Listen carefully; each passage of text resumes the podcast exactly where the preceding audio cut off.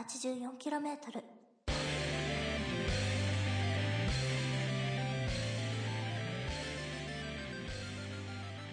あのずるいなと思うのがあってはい石原さとみとか堀北真希みたいなはいはもいはうい、ばっこしな女優さんたちってバラエティーいわゆる番宣でしか出ないじゃないですかそうだねけどまさあ、出ても喋んないしねうん、結局アデュー君が大好きな松岡茉優とかってずるいよね女優もバラエティーもさう仕事が多いわけじゃないですかんそうですね多分僕の予想だと彼女は結構稼いでるんじゃないかなといやかなり CM すごくないそうだね出てまなんすねだろう最近 CM めっちゃ見るんだけどううんん、仕事バンバン取ってるんでしょうねどこの事務所か知らないですけどもいやあれだよ、うんなんだっけねオスえカーと忘かれし忘れ知った何なんだっけスターダスト違う違うなんだっけあ平田オフィスだ平田オフィス何それ誰がいるのそこ、平田オフィスうはん、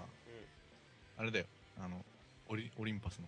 オリンパスの誰オリンパスのって宮崎葵、うん、あそうそうそうそうそうあ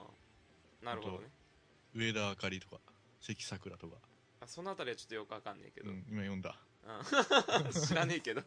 あ小松小松美香子とかあ多部美香子ああはいはいはいはいはいうんなるほどね、海川千秋うん、ちょっとわかんないけど声優なうんうんうーんなるほどねでうんあのー先週話先週っていうか前回話したうんあのラジオのイベントに受かりましておう行ってきたんですよおういかがでしたなんかなんだっけ JFM なんだ JWAVE かああ JWAVE はいのラジオのイベントでうんでめっちゃなんか人数少なかったっぽくておう多分結構倍率高かったと思うんだけどうんああ人あその招待された人数自体はあ少なかったそっうてそうことそうねそう、はいはいは多い分あれ100 200人はいない100人ほぐらいうわうんかうんんうなんいけどうん、ほで結構狭いフロアでううんなんかその松岡茉優とかあと、うんあれ満島ひかりの弟わかる、ああわかる満島ひかりの弟とかうんあと全然名前出てこなくてあれなんだけどさうんあの デブのさうんなんかダンスやってるお笑いの人わ かるひどざいっなくりすぎる よえっと渡辺直美そうそうそうそう全然名前出てこないそうだねあのー全部がざっくりすぎるよ ねうんであとなんかライズってバンドのケンケンっていうあああはいはいはいわかるよあケンケンわかるうんの人が4人で出てくるイベントだったわけえー、結構豪華じゃないですかまあ割と豪華ですよねうんでそれではい2時間前ぐらいに現地入りしたんですよ前入りにしても早すぎるよねちょっやとばいねでしょうんで結構がっつり早めに並んでうんでそしたらさすげえびっくりしたんだけどうんあの、まあ、さっき言ったけど人数少なかったのねうんうんでまあ松岡もメインのイベントなんでうんあの、まあ、早く言えばなんて言うんだろうな親衛隊っていうかほガチファンっていうかううんなんかみんな知り合い同士みたいなわけうんなんかそのみんななんかおっさんとかなんうかん姉ちゃんとかがなんか仲良さそうに話してて、うんであなんかツイッターの何々するんですかとか言って、うんみんなななんかその何和気あいあいとしてるわけようんでぶっちゃけ多分全く一人で来てるの自分だけなわけあデク一人で行ったんだそういうとこ根性あるよねでしょうんで空気も読まずになんか並んでる時に二つのあ一つのグループの真ん中に並んじゃってうん女の真ん中にうんでそれでなんかもう一人でテラバトルやって並んでるわけあで会場したんですよはいはいはでそしたらさびっくりしたんだけどいはいあの自分の並んだ場所あーっていうか席がうんあの1列目のうんど真ん中なんですよほなんかなんならひな壇のラインが自分に向かっているみたいなううんあの真ん中のラインうが、んでそのツイッターに写真あげたんだけどうんあのね松岡茉優との距離がねうん多分1メートル半ぐらいしかないんですようん唾飛んでくる距離だねうんうんすごいっしょうんえーもう目と鼻の先なわけですよはあはあはあはで2時間あはあやばくないですかめちゃめちゃ可愛いですようんはあタバコの匂いなかったですかいや、全然、あー化粧の匂いがすごかった、正直。あー化粧なねんか近づいた瞬間ね、う本当に化粧の匂いがすげえなと思んった。で、うんうんあのーさっきさ、その周りがそのパンだらけみたいなことしたじゃないですか。はいはいはいはいで、そのなんか、あ、わかるかなジャニーズとかのイベントとかでさ、うんなんか自分で名前を書いた紙みたいなのをう広げてる女みたいな。んわかるうんわかるわかるわかるうちわに名前貼ってるとか。うんうんうんああいうのをなんかその、まあ、最前列なんで、うんみんな持ってるわけですよ。うん僕だけ真ん中で手ぶらっていう。辛かったですね。あのね俺も最近その似たような感覚を味わったのが、うんあ、の最近その何ワニマってバンドとかこの間「M ステ」出てたんだけど知ってる知らない。見た目とかさもう完全にチンピラみたいなバンドなんだよねでもなんかうんこういい歌歌うみたいな感じで評価されててうん。あと我が地元のあれみたい何あの、しょ、しょ、しょ、しょ少年隊じゃなくて。少年湘南の風だ ろそうそうそうそう。何言ってんだよ今日ひどいな。 おっさんかよえっと何だったっけな今日ひどいあとブルーエンカウントとかキートークとかあってああ、わかるわかる。そのあたりが出てくるんだけど、うんそのあたりのライブ行くとさ最近ささっきアデイ君が言ったみたいにツイッターで「あなんとかさんですか?」とかって言って話してるやつらがいるんだけどもうね、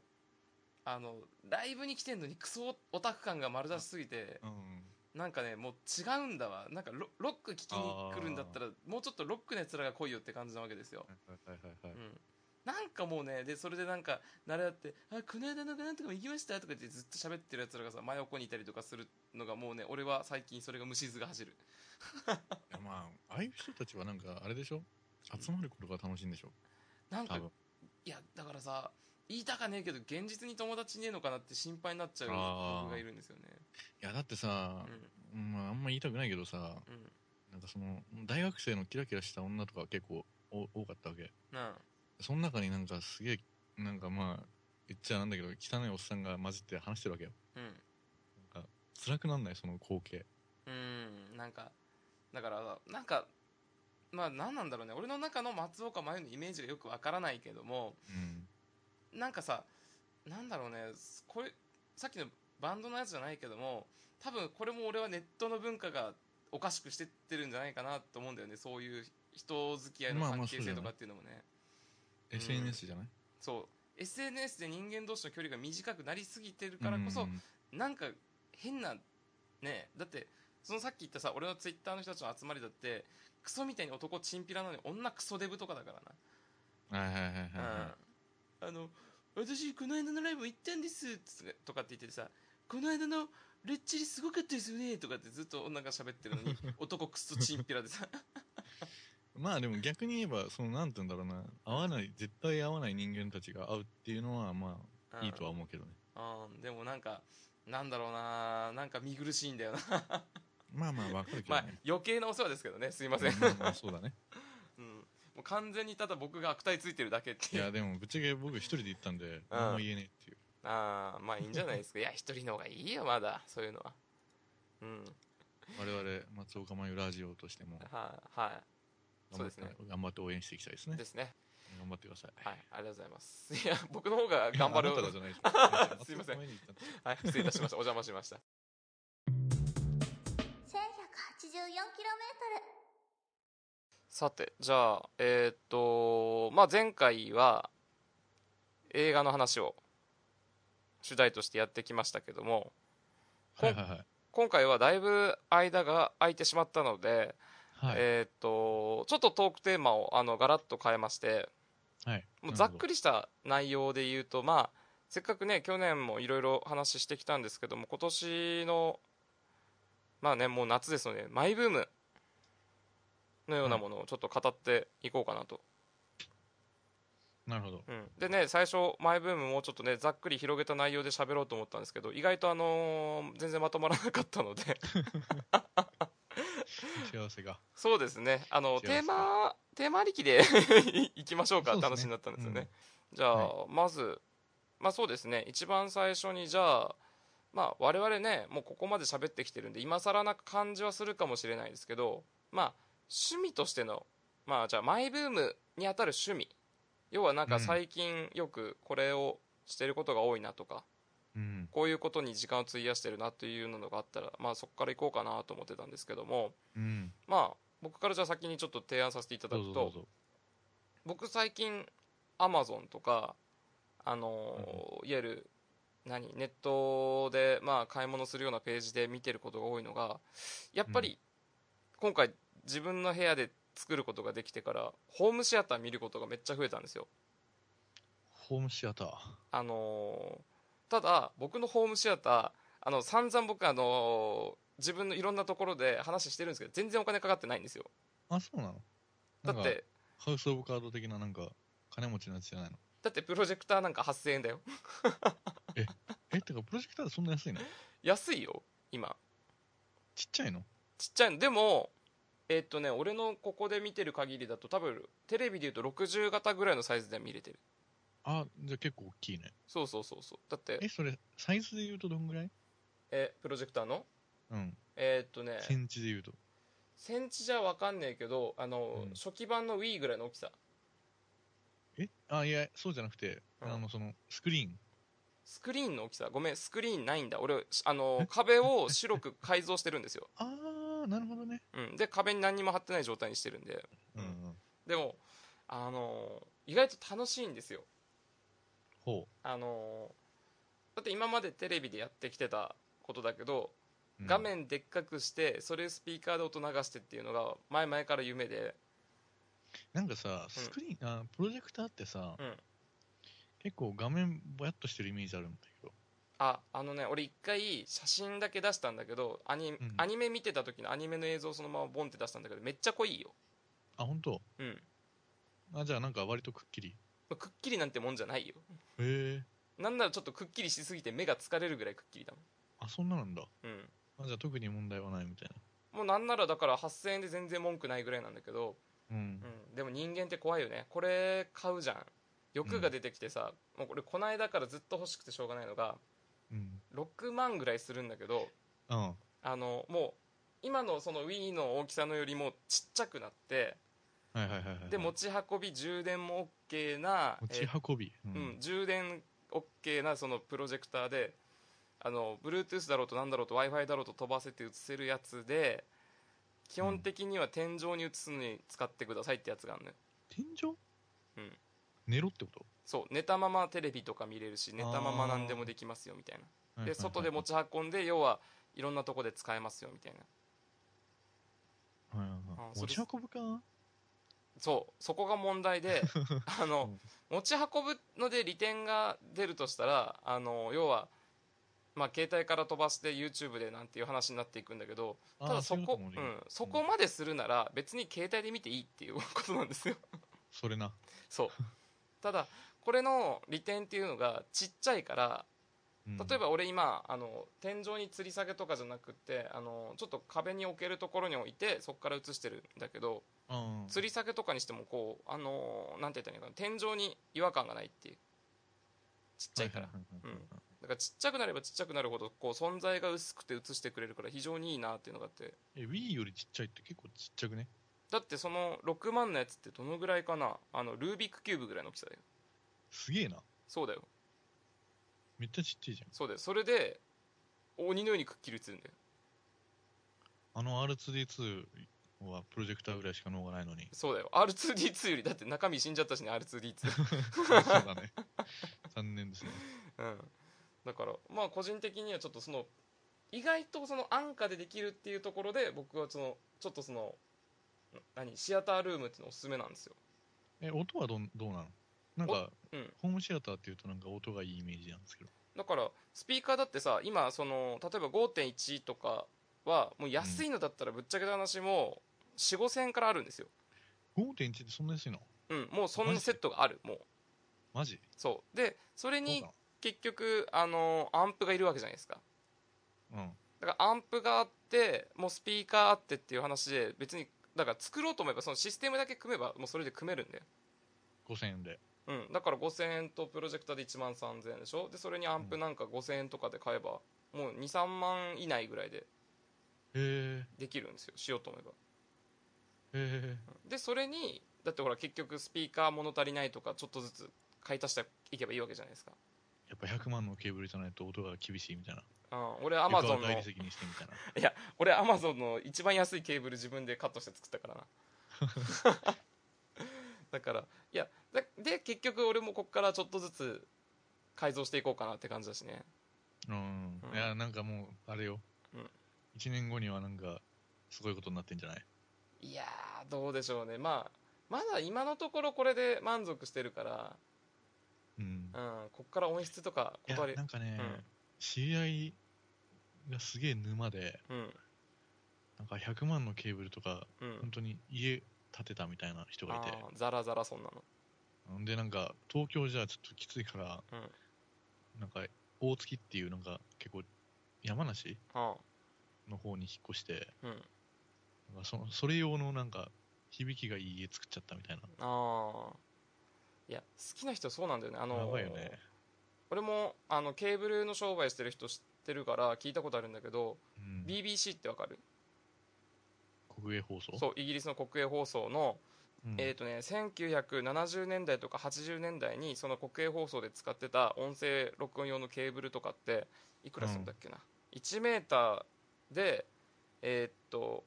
10万から30万ぐらいあーでこれが結局4本いるわけじゃないですかレフトライトあー込み込みで4本ぐらいとかいるそかっかそっらかえそれ別なんだそうはいでこれを要は例えばじゃあ部屋がすっごい広いとこだったら1 0メートル分とかいるわけじゃないですかっうんていうことは それでけ考えたらまずケーブルだけでいくらかかるか分かるよねもうやばいんですやよばいねうん、でこんなんにアンプパワーアンプとかにして何百万とか積んでとかしてたらもうねえそれは意味があるのいやだからもうそこまでいくとねもうでもオわカかルトだよねそういや分かんないですよってその人も言ってたよだからうん素人の耳じゃ分かんないけど確かに聞いて比べてああって思うかもしれないけどもう誤差の世界オカルトだろうんうなんだかあったじゃないですかなんか SD カードかなんか金で塗ってさああはといはかいいい、みたいなうん、あの世界だよねまあねでも確かに俺も一回だけそのお店で聞いたことあるんだけどこれとこれ違い分かりますみたいなこと言う確かにでもあの例えば丸みが出るとかうんシャープさが出るとかぐらいの表現の違いは確かに分かる、ああわかるんだうん、だからへーそんなそのほらもう明確にこれをコメントにしてなんかもう何小論文みたいなことかけてるとは無理だけど、ああうん確かに丸みはとかああ確かにシャープだなとかああ確かに重厚感がぐらいいはやープラシーボじゃねかなうんだからまあそれが好きな人たちっていうのは多分ねさっき沼って言ったけど突き詰めれば本当に底がないんだろうねですねうんまあいいですすいませんちょっと長々と話しましたがアディ君はどうですかその最近の流行りの趣味ホビーなんはか最近なんか結構趣味を増やしてるんですけど、うんまあ、なんかちょこちょこ絵描いたりしてるんですけどあサーフィンサーフィンサーフィン サーフィンサーフィンなんなんかテラバトルの話する思い出すんでやめてくださあはいすいません はいいいやあのまあ絵もそうなんですけど、ちょっとこのお盆でうんプラモをちゃんと作ろうと思ってうんうんうん「スター・ウォーズ」の「タイファイター」ってわかりますわかりますよだって「スター・ウォーズ」好きですもん、ポーンってなんかうん、 H の字のなんうんかソーラーパネル、あの帝国軍が使うやつですねそうそうそうそう、うん宇宙戦闘機うんあれがすげえ好きでああ僕あれとメタルギアレイが最高のなんかメカニックデザインだと思ってるんですけどはあなるほどだって頭おかしくないなんかうん宇宙戦闘機作れっつって、うんあれ考えるってだってどう考えてもなんかいんんあのー機能のこととか何も考えてなさそうだよねうんなんかあんなデザイン普通思いつかないじゃないですかまあそうだねなそれで好きでなんかうんプラモ買ってきて作り始めたんですけど、うん割とねなんか素人にしてはうんなんか塗装とかもうまくいってほうほうほあの写真さっき見せたんですけどううん見ました見まし結構た結構出来よくないそうねだから俺が思ってるプラモって俺が小学校の時とか作ってたのってまだほらなんか爪の部分甘かったりとかさあの、うん要は接合部分とか全然もう甘々で切れ目見えてる状態だけどこだわり始めるとねどんどん変態になれますからねあれもね、いやーあのね合わせ目消しっていう技がありまして はあのプラモのあの合わせ目浮くじゃないですか、あ、はいはいはいあれを抹消する方法があるんですよ。ほう知ってるいや全然もう俺そのあたりはもう踏み込んでないのであのー一回組むのよ。は一回組んでばらすんだけど、基本的に。あは 何言ってんのいや、一回組んで、うんその、どこが、その、合わせ目ってその何接合部分ああが、その浮いたりとか、うんなんかその、外目で、外見でわかるかっていうのを、うん判何チェックして、うん一回ばらすんですよ。あああうんうんうんで、あの、合わせ目消しっていう、その、目を消す技があって、うんうんあの、接着剤使って、うん溶接するんですよ、ああなるほ合どわせ目を。ごめんねただ俺ポンコツだからさ俺の中では俺説明書とかなくなってパーツの1とか2とか書いてあるのからバラして作り直してる段階で分かんなくなっちゃうんだけど そこは、多分慣れ、慣れとか、なんか、まあ、説明書はあの写真で今、もう解説が結構しっかりされてるんで、あそうなんだなんか俺が知ってるやつはさなんかだって1パーツのこれをとこれを組み合わせますみたいになってるけど1かどうか分かんなくなっちゃうじゃんってなるもん ねそんなことしたらあの、パーツ使いが結構ちゃんとしてるんで、あ多分失礼いた分しかまりやしすさはあると思うんですけど、たじゃあ僕の小学校ぐらいで止まってるからですねそれがね失礼いたしました、うんまあ、最近のはすごいですよ。で、うんその接着剤、なんか、プラスチックを溶かす接着剤があって、ほあ、溶かすう溶かすはプラスチックを溶かしちゃう接着剤があって、あなるほどそれを逆手に取って、うんその接合接合部分に接着剤を塗りまして、うんで、その、また組み直すんですよ。うんそうすると、すごい何、洗濯バサミとか、なんか万力みたいなので、うんそこをなんか、ウニって潰しとくと、うんガチってしとくわけね、そうそうそうそうそううんあの、ちゃんと綺麗にね、合わせ目がね、そのうん溶かされて消えるんですよね。はあなるっていうなんか技があったりとか、うんあとなんか、塗装も結構なんか、複雑で。あれこだわり始めると塗装もやばいよねサビとかそうキ作リりが始めたらねないそうそうそう。うんあの、下に全部一回銀色で塗って、うんで、またその上になんか、普通に塗装するわけですよ。うんで、それでその、引っかいて、銀色の部分見せるとか、はもうなんかやってることリアルと変わんないんですよね。あ要あは。ひまあ引っかいてってそうだよね傷跡みたいなの作るのはねそうそうそう。で、下地が出るわけでしょ。うんはっていうね、ちょっとこだわり始めるとキリがないんで、あうん少しずつ覚えていってるんですけど、アデュ君はあれだねどんどんなんか現実から離れていっちゃってる ね唯一今現実とアデュ君をつなぎ止めてるのが松岡真優というところでえそんなことないでしょ違うなんか現実と離れてってない大丈夫え でも、あれじゃない、割と松岡めも虚構感ないまあ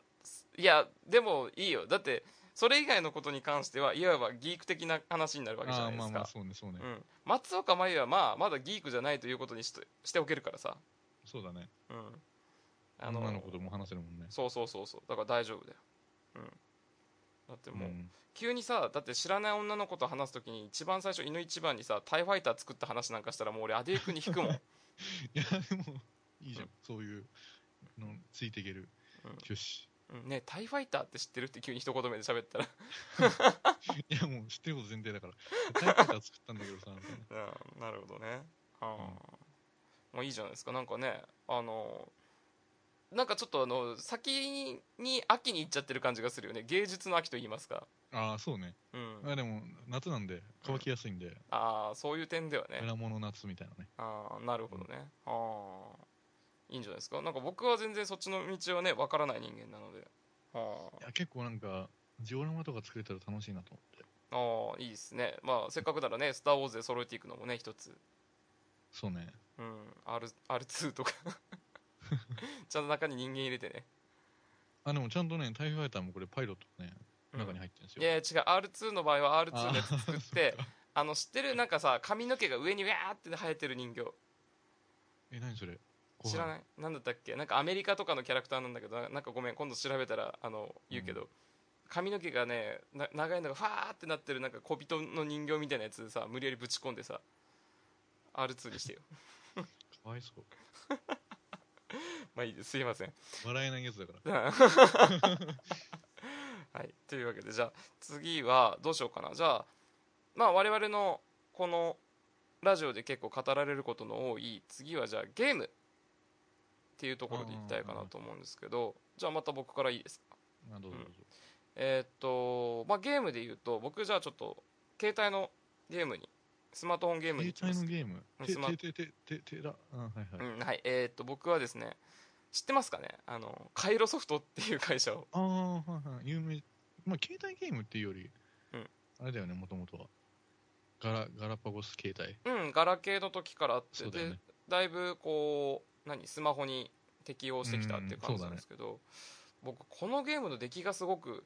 ここの会社の方が良くてですねいわゆるあのシミュレーションゲームっていうのがこれ主なうんやつなんですけど、例えばねあのなんか村を作ったりとかね温泉街作ったりとか、うん何あとお店とかそうだよねそうそうそうあとゲーム会社とか漫画家とかいろいろ作れるんですけど、でその中で僕今あの回転寿司屋さんをずっとやってるんですよほ回う転な寿んか司のニッチな選択したねそう回転寿司のネタを開発して要は組み合わせで人気になってこう売り上げ出してみたいはいはいはいなのを淡々とやってるんですけどこれやばくてなんかこの間俺盆の間1日休みがあったんだけどうんえっとね朝の7時半にやった朝早く目が覚めて1日有意義に使えると思って7時半に購入して7時半から始めて夜の7時半までずっとやってたもんね晩飯で呼ばれるまで延々やってたいや多分ねあの盆にね、うんなんかカイロソフトを一日やってる人間は君だ けだよ世界にやべくそ面白いと思いながらあのやーばいねうん、いやだからカイロソフトってねでも怖いのがあのいわゆるシムシティとか要はあんなのもシミュレーションゲームじゃないですかうんあれをいかに簡略化してそしてネタを積みもう詰め込みまくってるかっていうところにあ面白さがあるんですよでーでも実はやったことないんですよねそうで安くて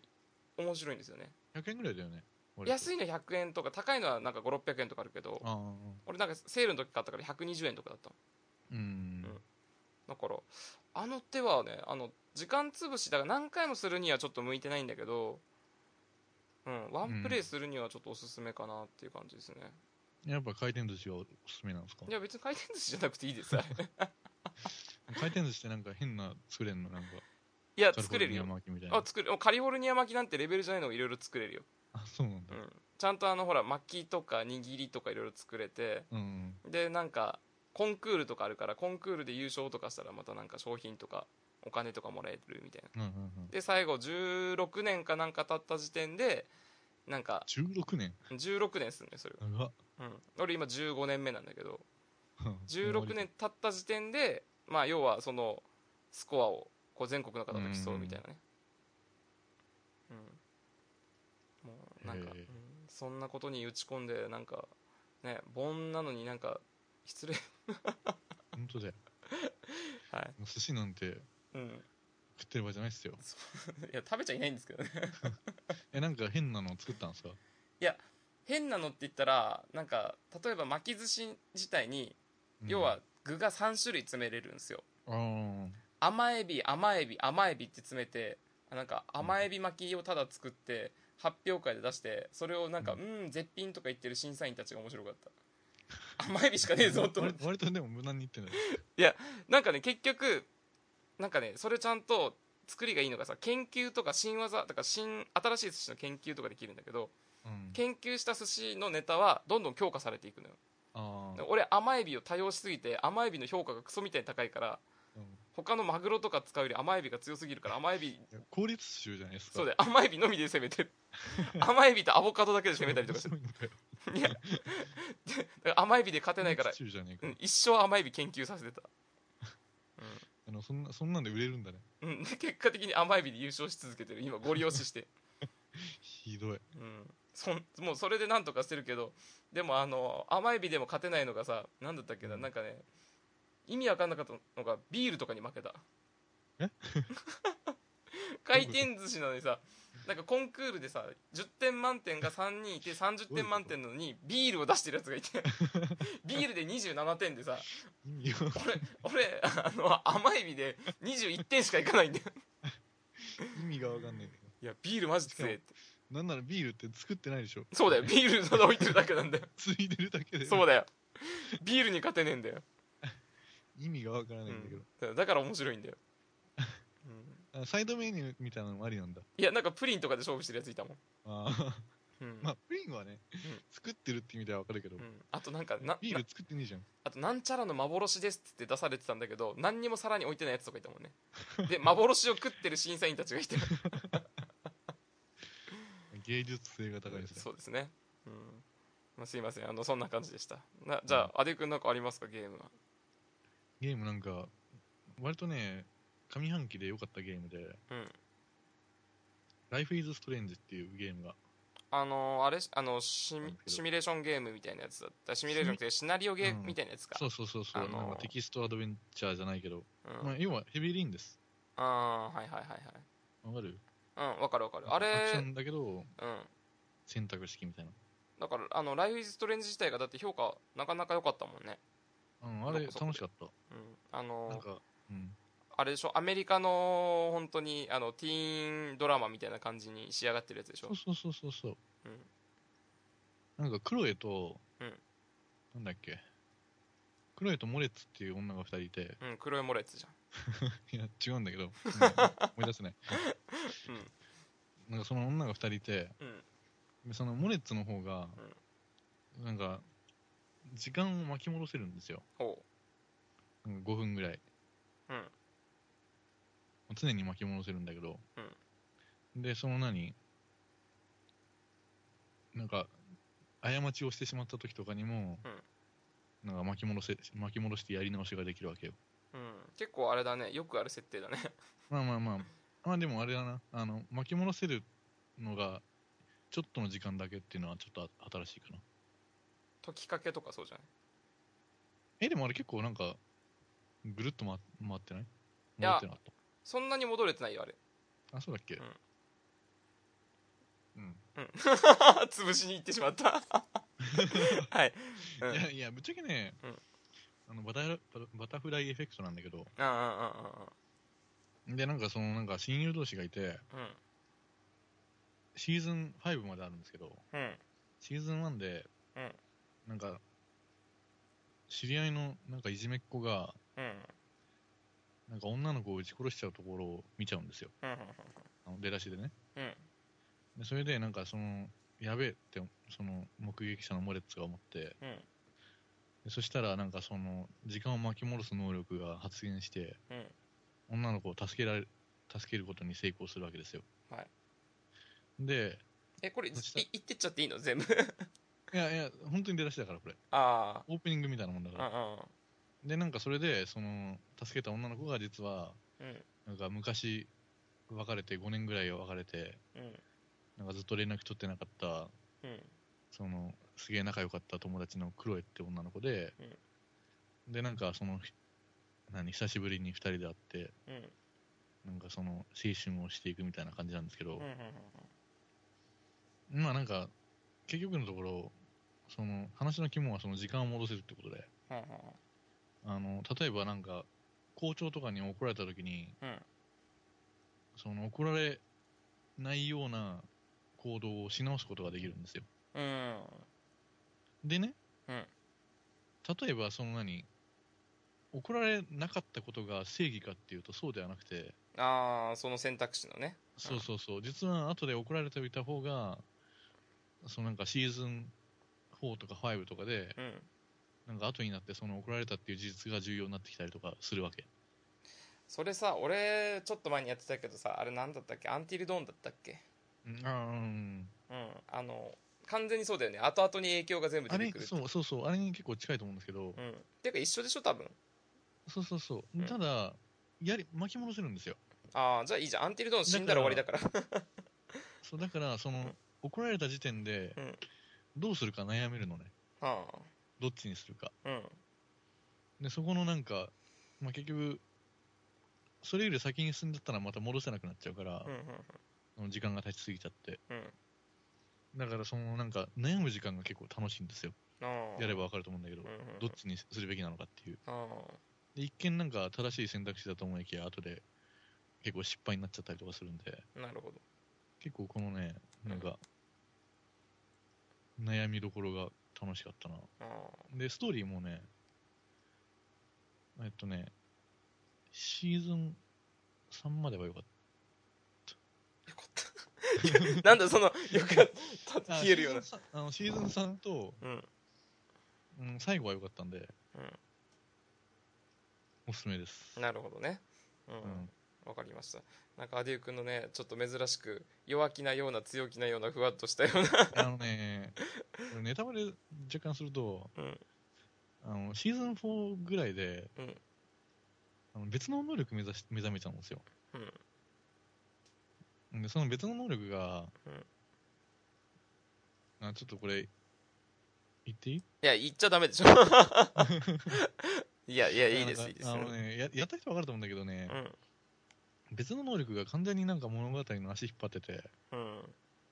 なんか、その、もともとその5分間ぐらい戻せるっていう能力だったのが、うん。そこの面白みが結構犠牲になっちゃったんで、うん。なんかそこはね、ちょっと微妙だったんですけど、うん。ただその全体的にストーリーすげえいいし、あとね、音楽とね、演出がね、うん。すごくいい。お特うにシーズン1のオープニングうん。とエンディングはね、うん。あのゲームとは思えないセンスなんで、おあれはぜひ動画でもいいんで、う。うん。見てほしいですね。具体的に言うと、あの、廊下を歩くシーン、最初の廊下を歩くシーンの演出がほすごく心地いいです。う。はあ、なるほど音ね。楽がすごくいいです。うんまあ、僕もちょっとね、あれ、ゆくゆくしてみたいなと思ってるんでじゃあ、ちょっとそれを思い出してやってみようかなと。音思い楽まがす本当にいいんで、あの僕、なんか、うん公式がサントラ出してくんないんで、うん。そしたらなんかツイッターの公式が、うん。なんか YouTube に適当に上がってるからそれ聞いてくれって言ってたんで、 投げっぱなしじゃねえかよ。でそれいいのかよと思いながらうん聞かせてもらったんですけど、う音楽がすごくいいんで、おすすめです。ん。なるほどね。うんじゃあ、最後、行こうかなと思うんですけど、テレビ番組。ね、我々、あの、あん、うん。なんか、テレビの話はあんまりしないんですけども、うん、うん、僕はあのおすすめなのがですねあの万年 B 組ひむけん先生って知ってますか 万年 B 組ひむけん先生知 らない。日村あ日村日村うん。あの日村の番組で日村と小峠とあの三四郎の小宮が3人で、あの、うん滑舌悪い人はそうそうそうそうそうそう、いはいはい。 3人で担任の先生になってあの、A 組っていうのは要はイケメンだったり仕事に打ち込んでたり才能がある人を A 組っていうならはいはいはい。なんかちょっと足りないよねとかなんか惜しいよねって人を B 組っていうのよまあ、要は B 級ってことでしょ。そうそうそう、うんちょっとねポンコツ具合のある子を B 組っていうんだけどでも先生も基本的にその3人がもうポンコツじゃん、うん。だから担任もそうだけど生徒の B 組の子たちを頑張って A 組に引き上げてあげようっていう番組なんですよ、なるほど。うん、これがねクオリティが低くて面白いんですよ低いんだ。例を挙げると例えばデスメタルバンドがあるんだけどうん。ボーカルがえっとねデスメタルのすごい低い声出せるのにあのなんでか妹が憑依してお構いになっちゃうボーカルがいたりとかへえ、何それ。いやだからなんかわけわかんないずっと高音で歌ってるのにめっちゃ顔はイケメンででバンドのメンバーになぜか赤ちゃんがいたりお化け役の女の人がいたりとか赤ちゃんもう意味がわかんないでしょもうまんまなのよこれ見たらみ見てもわかんないんだけどみうんなんかうんそのまんまだからうん。とかあとなんかねこれも面白かったのが野球少年がいるんだけど17か18なんだけど野球プロ野球目指したいっつってるのに部活に入ってるわけでもなくってうん アブさん見てなんかプロになりたくなりましたみたいな、うん、なんか自力で野球の練習してるんだけどバットはプラスチックだし、ボールは自分でなんかなんかテープで固めたボールで練習してた子 があのいろんなとこに練習習いに行ってちょっと上手くなったりとかさあと、へえあ、でも、ううんまくなってんだ。いやちゃんとなんかこう指導を受けて習いに行ってちょっと上手くなってるんだけどうんあの何致命的な問題がそもそもの運動能力があのなさすぎ てあの走るのが遅いのとあと何だったっけなあのアイドルがアイドルとあの何だったっけあのメイドカフェの女の子が好きすぎて そっちに意識がとらわれてる話とかそんなのがこう点々といくっていうのがそれが面白いんだけどうんまあ、これの良さっていうのがあの一番テレビ的にダメなんだけどこれ要は素人いじりうん。をして盛り上げてるんだけど、でもちゃんと盛り上げてあの要は見せ場をちゃんと作ってあげてるっていう今時珍しいよね。なんか素人をしっかり使うって。いやでも多いじゃん今ほらなんて言ったらいいのかなあの家ついてっていいですかとかあーそあー、そっか。あれ、テレビ東京、それ。あああれは TBS かなうん。うん、確かに、テレビ東京はね、素人使うんだよね。うん、金ないから。そうだねうん。だからあの TBS の素人の使い方の下手くそさっていうのは俺は金がね思ってたんだけど、うん。うん、面白いことやってんなと思ってますね、うん、だからまあちょっとおすすめなのがそれですねはいでじゃあアデくんなんかありますかちょっとえっとねお、すすめなんかテレビ番組っていうとあれなんだけど、うん海外のテレビ番組っては意味で、うんあの最近、なんかデビッド・フィンチャーってわかりますはいわかりますよ最近フィンチャーをなんかハマり直してて、うん、うん、なんか全部見直してるんですけど、セブン、ホワイトクラブ、あいいっすねあとなんだっけ、ゴーンガール、うん、ソーシャルネットワーク。うん、いいっすねで、あの、僕あれ見たことなくて、なんだっけ、あの、ベンジャミン・バトああはいはいはいン。であ、最初のあれもそうなんだあ、そうだよ。え最初の1時間ぐらいを、まあ見てる途中なんですけど、えうんあの、ハウス・オブ・カードにがなんか、ネットフリックスでうん全編配信されてるんですけど、うん最近それをずっと見てる生活をしてまして、うん今シーズン3の途中まで行ったんですけど、うんこれおすすめです。ああなるあほどの何かっていうと、あのケビン・スペイシーってあの、セブンのうん犯人いるじゃないですか。はいはいはいはいユージュアル・サスペクツの犯人いるじゃないですか。 はいはいはいはいはいでうんで、その、そいつが大統領役やってて、うんあのーあ大統領、 大統領系じゃないや、あの大統領を目指してる、うんなんて言うんだろうな、なんか大臣の役をやってて、うんなんか最初なんかその、物語の冒頭で、うんなんか国務長官だかなんだか覚えてないけど、なんか結構重要なポストを任されるっていう裏取引をしてたんだけど、うんそれをなんか保護にされちゃって、うんうんなんか教育担当みたいに回されちゃうんですよ。はあはあはそれでそのケビン・スペーシーがブチ切れて、その、なんか、あの手この手であうん大統領になるためにのし上がっていくっていうドラマなんですけど、うんうんうんあの、ゴンガールにね、すごい近いところがあって、このドラマ。コーンガールに近いのあんな胸クソ映画そうそうそうそうそうそうそう。うんあの、ゴンガールってさ、うんネタバレしちゃうけど、うん最後なんかあの、何、奥さんと旦那の関係が、なんか契約関係になるじゃないですか。うんうん無理やりこうつなぎ止める関係になっておりますねそうそう。お互い役役割を演じる関係になるじゃないですうんうんか。あの、ハウス・オブ・カードも、その旦那、ケビン・スペーシーとうんうん奥さんがまさにそれなんですよ。ああなるほどあの愛情はある、お互いあるんだけど、うん役割を果たすために翻訳してるっていう夫婦なんですよ。あでのもあれだ愛ね情はあるんだけどね。うんヒラリーみたいだねああ、そうなんだ。だってヒラリー・クリントンだってまあね、まあ、ちょっとそういうわけじゃないだろうけどさ能力が高いからね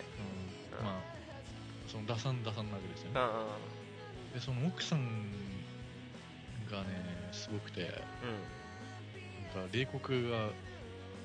お顔に貼っつけて歩いてる女なんですけどうんあのーなんだろうなそのケビン・スペーシーとうんうんその奥さんのなんかチームワークが面白いです ねまとまんねえけどそうだねなんかちょっと今日アデ君の歯切れが意外と悪いなと思って うんなまるほとどまんねえけどうんいやいやいやわかるわ、うん、いやいでもねあの言わんとしてることはわかるうんあのブレイキングバットの,、あのシーズン5のあのクソさが、最初1話目からずっとあるような感じああなるほどねああまあでもうんあのあれだねあの俺のヒムケン先生に比べたら真面目だね 真面目に言っちゃったなるほどないや俺もでもちょっとねドラマ系とはねだいぶ離れてるんですよあのもう本当に「ブレイキングバット」以来正直あの追う時間をねまあ設けなかったっていうのが悪いんですけどもちょっと追ってなかったのでなんかし、まあ、見ようかなと思ってたから、うん、いいかもしれない、ハウス・オブ・カードおすすめうですんんでちょっとね泣けるしねうシーズン3のね、うん第1話なんかあれメタルギアソリッド5ですね んああ行っちゃうんでそういうのいやでも分かんねえじゃん別にまあまあそうだけどね何がメタルギアなのか分かんないじゃんうんまあねうんわかりましたじゃあちょっとあのーまあ見てみようかなと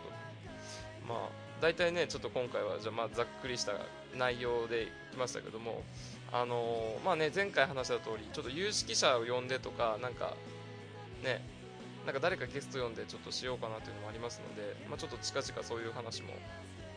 ねしようかなとはい思ってるんですけどもただいかんせんただその有識者を呼ぶテーマっていうのが非常になんかあのネタがディープなネタになってますのでその辺りをあの身構えつつもまた楽しみにしつつも、まあ、やっていってみようかなと思いますのでよろしくお願いいたしますというわけでまあちょっとね、あのー終わりたいと思いますお疲れ様でしたお疲れ様でしたはいブラーでしたアデューでした